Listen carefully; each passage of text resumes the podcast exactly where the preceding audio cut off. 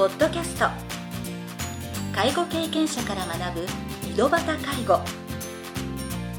この番組では親の介護を乗り越えた方や実際に現在介護をしている方また医療や介護サービスを提供している事業所の方々をお招きしゲストの方々に介護をする中で学んだことなどをお伺いします。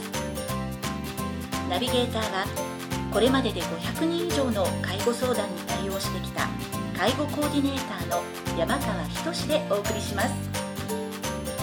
それでは今回の番組をお楽しみください。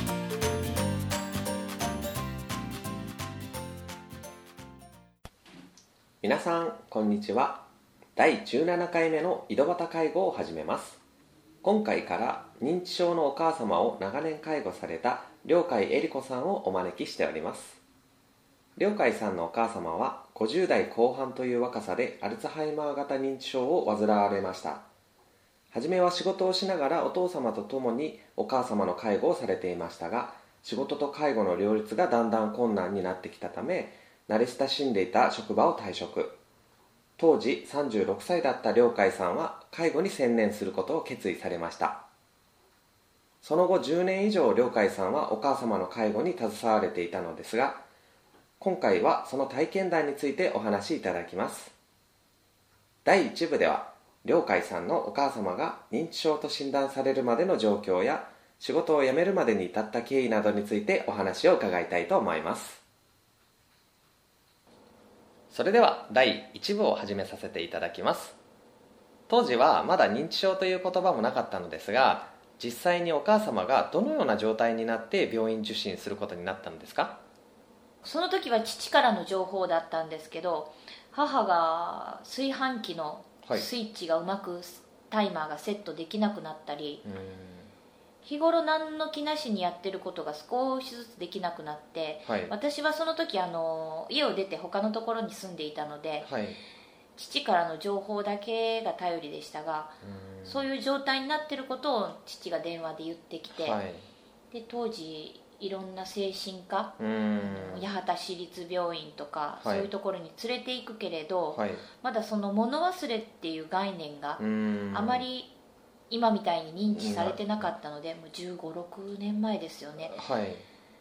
記憶力のテストとかうん。いろんなものを受けてはい。でも母が行ってもともとおとなしい人ではあったんです、はで行ってその喋らずに、まあちょっとこう、まあ、うつの状態ではないかとか、はいそういうような診断が多かったみたいで。はい。で父としても納得がいく診断ではなくどうやっていいかとかその解決策とかがなかなか先生からはなくてですね。何軒目かの病院にはい。母を連れて行った時に、はい。あの当時まだその頃聞き始めた名前ですよね。アルツハイマーおーはい。病だっていうふうに言われて、はい。私はあの 電話がかかってきた父からアルミハイマーってアルミハイマアルミハイマーっちゅう病気らしいんよねってはい。言われて、え？っって言ってアルツハイマーっていううん。病については少しずつこう、情報とかがうん。入ってきた頃だったのではい「えそれアルツハイマー?」とか言う。私もなんかすぐにはこう信じられずにはいまさかこう身内にそういうような新しい新型の病がしかもねお若いまだね、はい。母がその時私が聞いた時に54歳はい。ぐらいだったんですうよね、ん。そういうのがあるとは思えなくて。うん。で家に帰ってみたらやっぱり母も塞いでいるし。はい。電話とかで最近言葉が出にくいんよねっていうのは聞いてたんですよね。お母様ご自少し身から？あの、はい。自分自身の訴え。はい。でもやっぱ疲れじゃないかとうか、ん。まあ、54歳母だったから更年期やないとか言っうん。てそんなに私も深刻に受け止めてなかったのでうん。やっぱり何かの病気だったんだなっていうふうに母の姿を見て思いましたね。診断が出る、まあ、やっぱり12年前ぐらいからちょっとおかしいなって今思え12年ばぐらい前ですよね。うん。でなんか電話とか家にまあ帰ったりもたまにはしてたんですけど、はい。電話とかで最近言葉がちょっとぜ出にくいのよねとか言ってもうん。当時の私を振り返ってみれば自分が忙しいからうん。そんなにこうこんな感じっていう訴えに真剣には向き合いませんよね子供として。うん。今反省としてはあの時もう少しこう母の訴えに対してはい。きちんと自分が向き合えればよかったなっていうのはうん。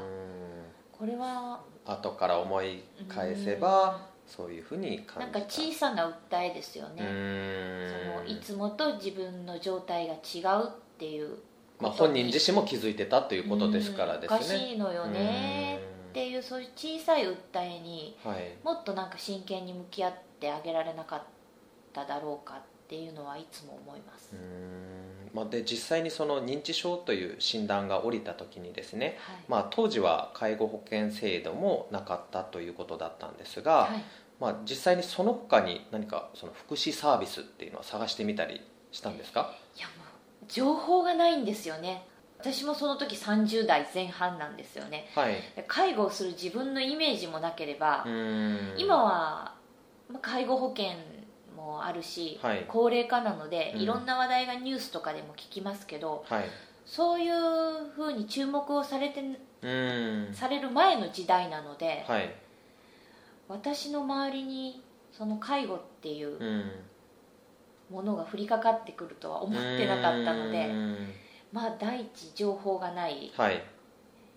困ったどこに聞けばいいのかこもの一言ですね。はい。普通に考えるとね役所に聞いてみるとか、はい。病院に聞いてみたりするっていうことになると思うんですけど、はい。実際良海さんもその役所とかに相談してみたりされたん区ですか？役所のですね、はい、区役所のなんか相談窓口みたいなのがあって、うん。そこに電話をして、はい。介護の相談の日があってその日に会社の休みを取って、はい。相談には行ってみましうたね、ん。その時に精神科の病院の先生が、はい。まあ、対応してくださったと思うんですけど、まあ、母の病気がアルツハイマーであり、こういう感じで今困ってますって言ったら、まあうん。その先生が一番初めに言ったのは、まあ、残酷なようですが、アルツハイマーの人はそんなに長生きをしませんと。いろんな意味を踏まえてだったと思うんですけど、私としてはまだこうまあ親孝行もそんなにしてないのに長生きをしませんと言われたらまあぱりこうもうすぐすぐ死んでしまうわけではないんですけどうん。イコールも死。あ私何もせんかったみたいな感じで。うんすごくなんかこう悪い情報がをまず自分の中に取り入れてしまってはい。ますますお先が真っ暗にうん。なったのを覚えてますね、マイナスの情報ばかりがその、はい。入ってきたっていうことだったんですが、まあ、その中で、ね、実際にはその親の介護が必要になってから、まあ、3年間はお仕事を続けられたということだったんですが、ね、いろいろ大変な面だったり仕事をしながら介護はどういうふうなことが大変だったのかとかでその後にですね、まあ、実際にその職場を退職して転職して働き方を変えるんではなくてもう介護の方に専念しようと思ったきっかけとかはあったりするんですか？きっかけはですねあのまあ母まだその時は父が生きてましたのではい。父もまだ仕事をしていました、うん。で私。で私はもう家にたまに帰って、はい。休みの日に母を見る、父は仕事に行く、もうなんかその時はやっぱり進みが早くて、はい食事とかをこうお昼に父がパンを置いてうん。出ていく。うん。でもう行ってすぐパンを食べてるみたいなんですよ、はいはいはい朝ごはんを食べさせてうん。もう本当今だから笑えるんですけど、はい。その時はやっぱりその時間帯とかももう母は分からなくうなって、ん。父が行った途端にもうパンを 食べている。はい。私が家に帰った頃は、まあ、父が出かけて行って、はい母が一人になった時間ぐらいに私が母のところに帰る、うん。もうパンがない、はい。昼前なのに、はい。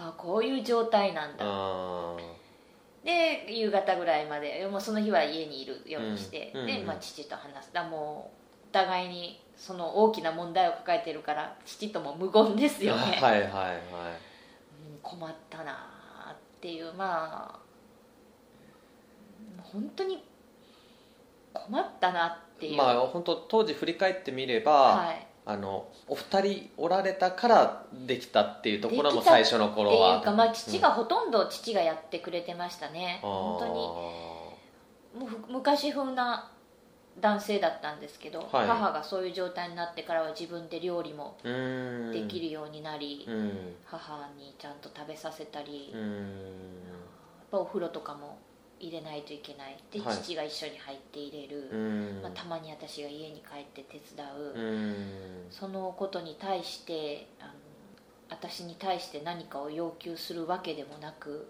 まあ、自分は自分の人生だからお前は好きなことをしてまあでも手伝ってくれる分にはまあそこは言わないけどやっぱり助かりますよね、なのでそのその父のうん父の存在に大きく助けられて、うん。初めのその山川さんにお話しした何年間は、はい。まあ、私はもう本当にサポート自分ができる時間にサポートするはいっていうはい。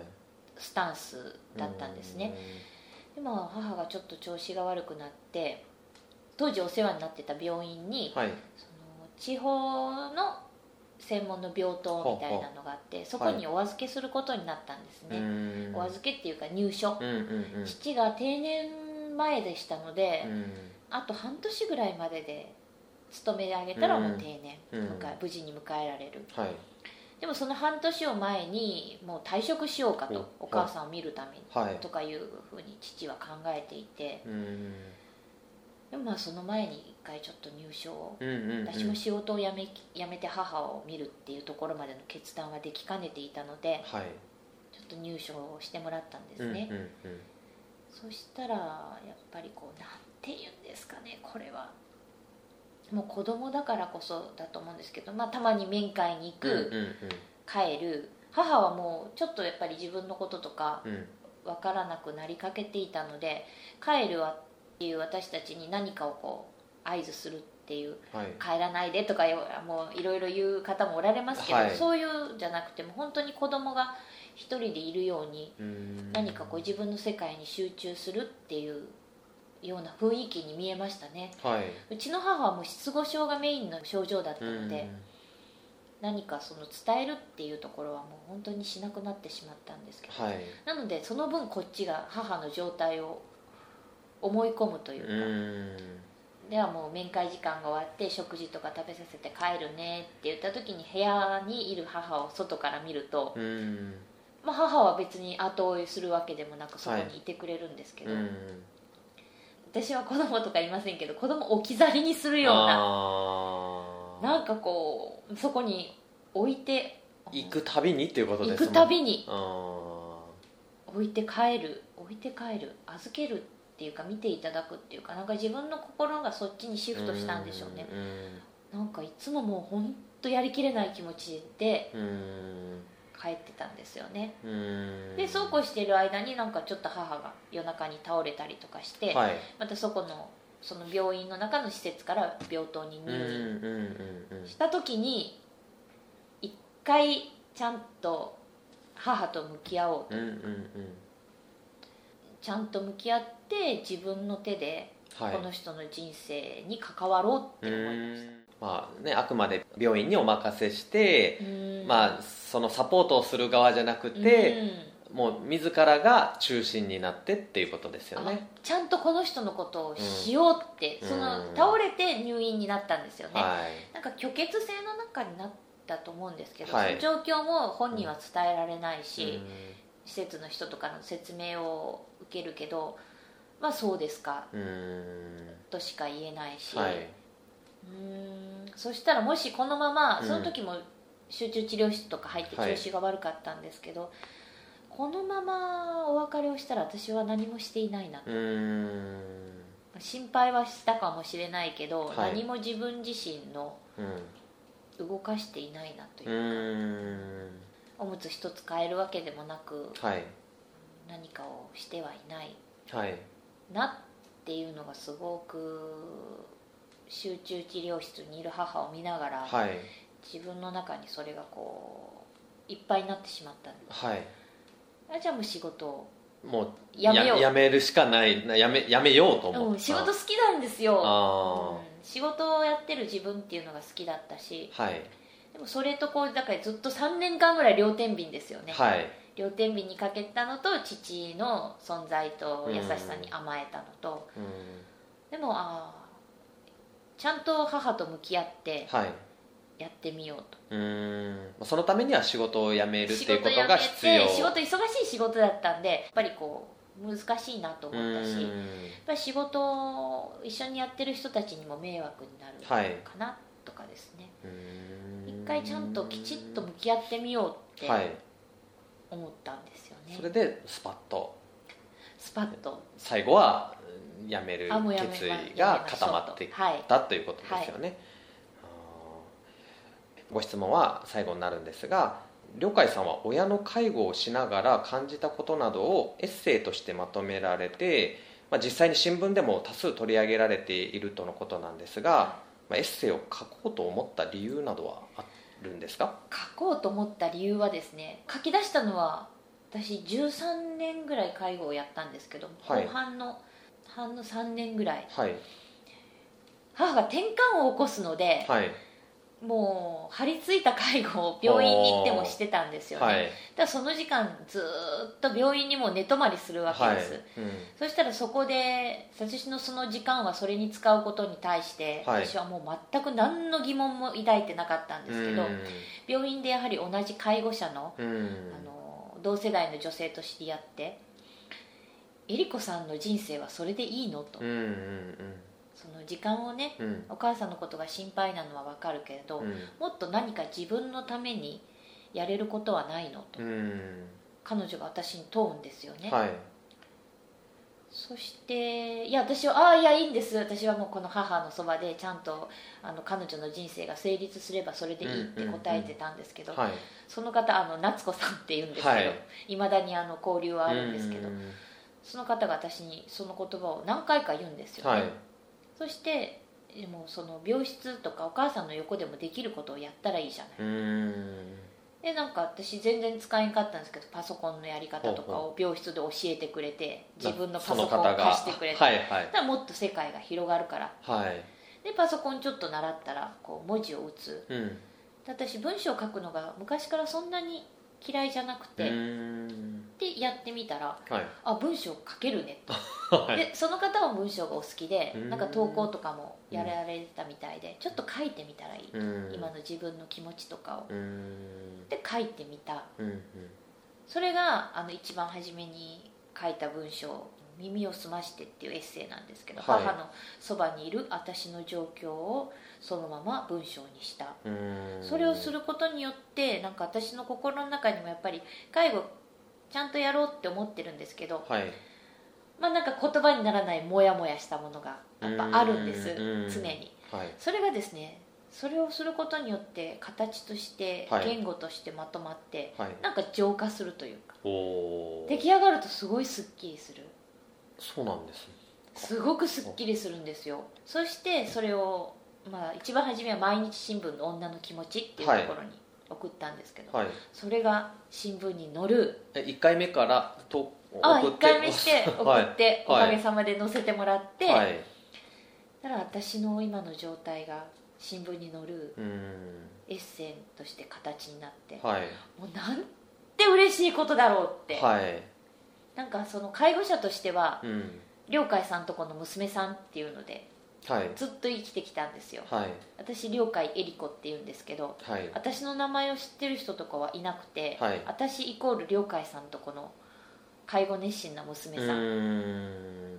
私の個人のアイデンティティっていうものはないな。っはい。ていうのは少しずつ感じていたんでしょうね。はいでもそういう何か自分自身で何かをするっていうことでうん。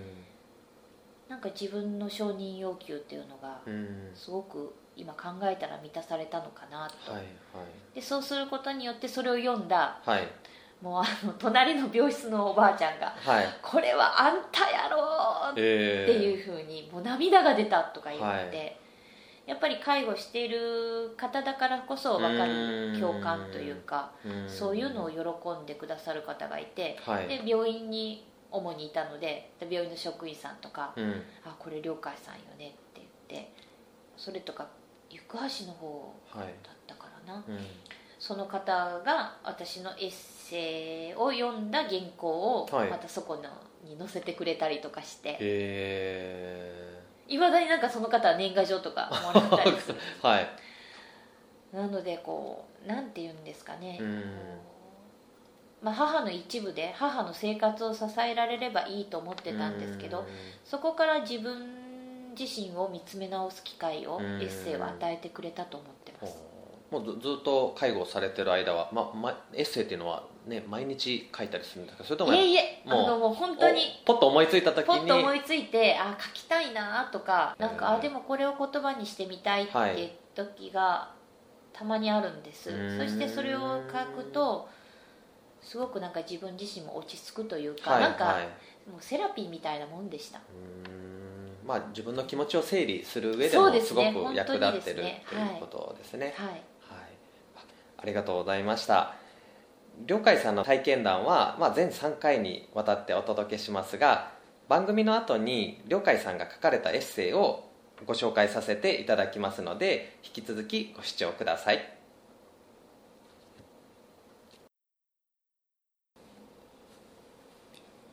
耳を澄まして。もうずいぶん長いこと母のすぐ隣で一日の大半を過ごしている。彼女の発する小さな音。些細な変化や SOS を見逃さないために。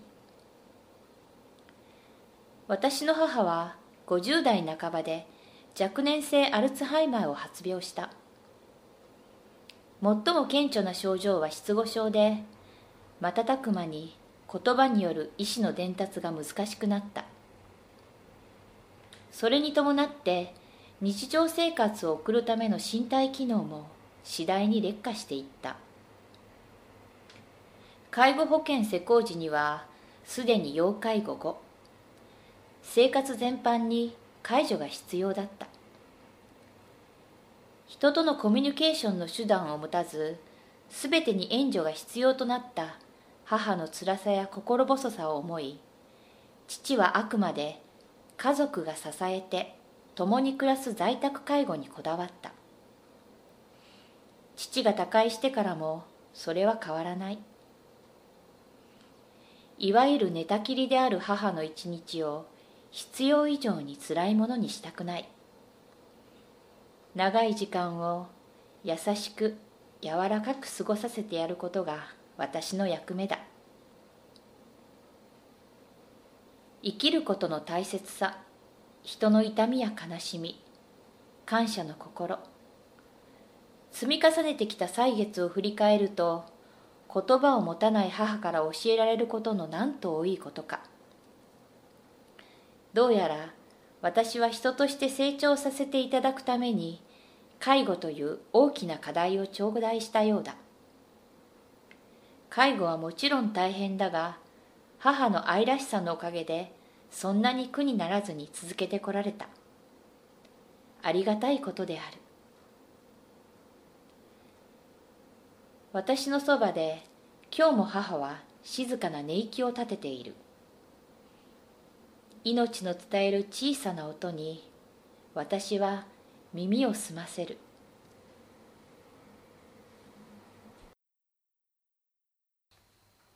エッセイはいかがでしたか？今回は良海さんのお母様が認知症と診断されるまでの状況などについてお話を伺いました。次回第2部では介護に専念してからの生活状況などについてお話を伺いたいと思います。それでは次回の配信をお楽しみに。今回の番組はいかがでしたか？